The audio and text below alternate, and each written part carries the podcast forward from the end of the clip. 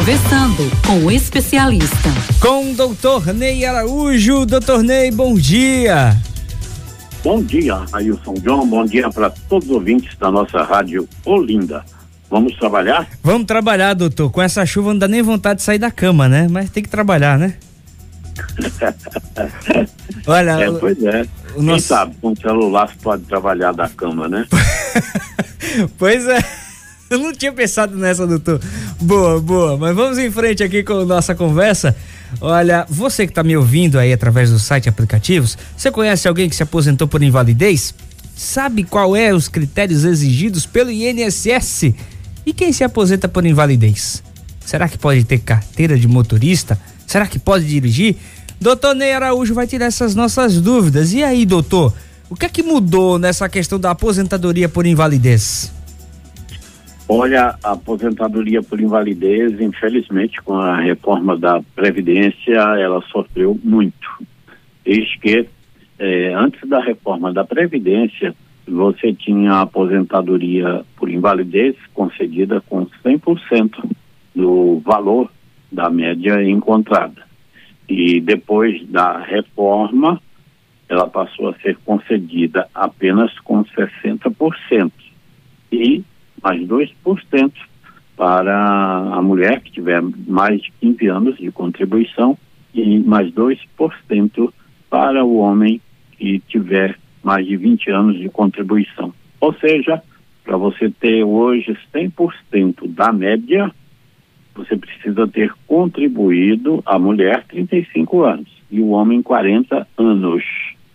E como eu disse, antes da reforma de 13 de novembro de 2019, o valor de 100% não importava o tempo que você houvesse contribuído. Uhum. Mas é, em, tem situações é, como, por exemplo, se for decorrente de acidente de trabalho, e aí você deve classificar não só aqueles acidentes típicos, como também os considerado né, as doenças é, profissionais ou do trabalho, elas poderá ser de 100%.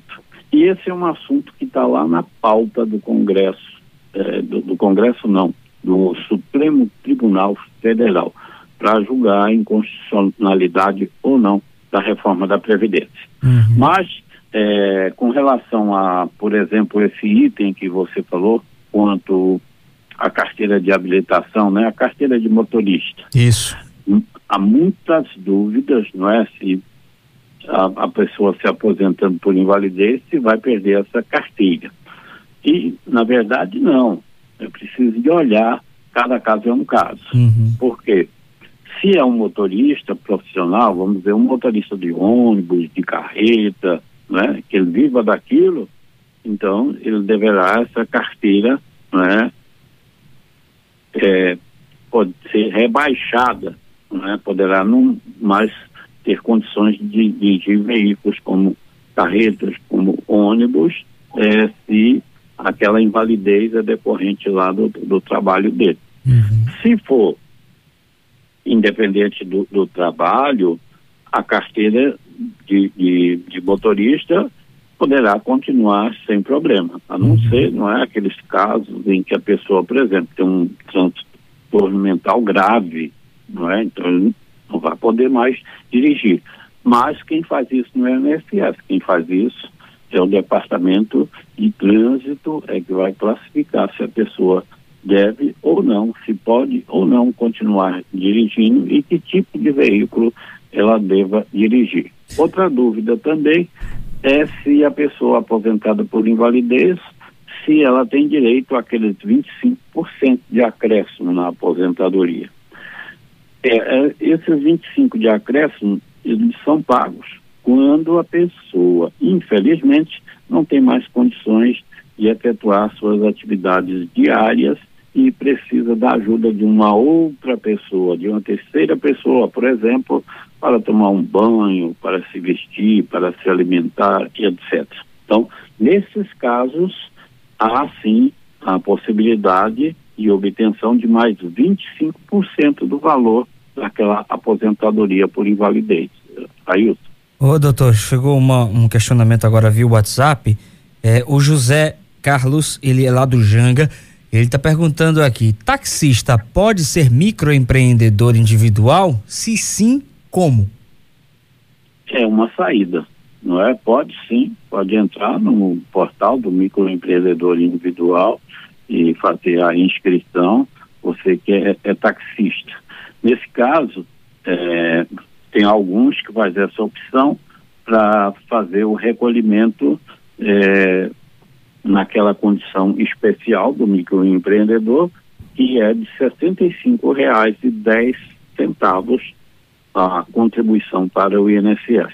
Isso representa apenas 5% do valor do salário mínimo. Se ele não for um MEI, então o taxista ele é um contribuinte individual obrigatório. Uhum. Ele poderá contribuir com 11% do valor do salário mínimo ou então com 20%. Esses 20% ele pode pagar entre um salário mínimo até o teto do INSS, que hoje é de R$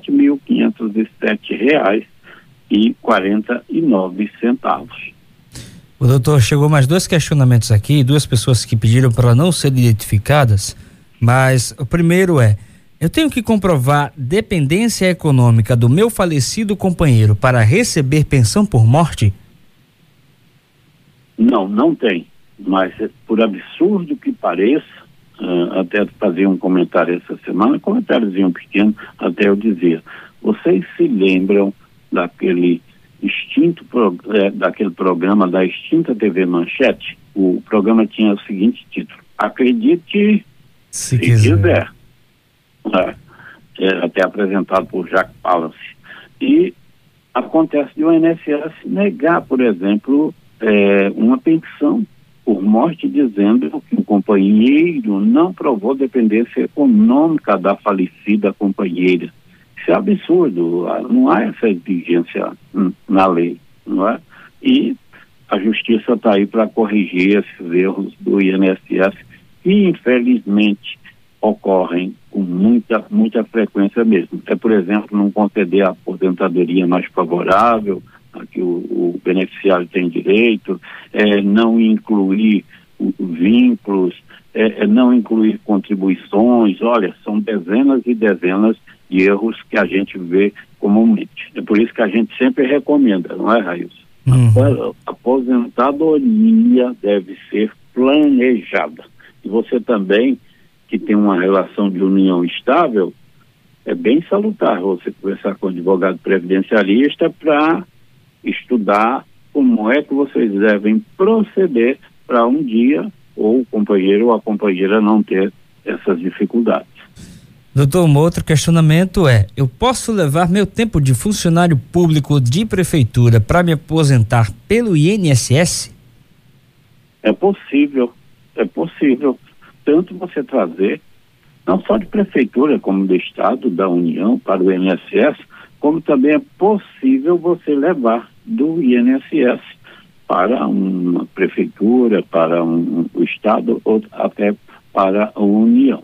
É possível, sim, é, mediante a chamada certidão de tempo de contribuição, a uhum. CTC. Então você pode sim fazer essa transferência. Mas muito cuidado.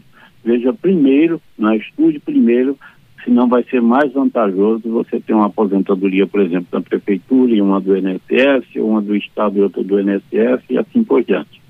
Entendi.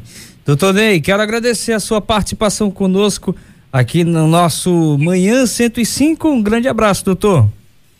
Um abraço imenso. Você só dando a última informação aí. Vamos ser liberados aqui para o Tribunal Regional né, da Quinta Região é, 173 milhões para o pagamento a 14.400 e é, pessoas que tiveram sucesso nas suas ações, pedindo revisão de aposentadoria ou pensão e etc, etc. Então, uma ótima semana para todos e até a próxima, se Deus quiser.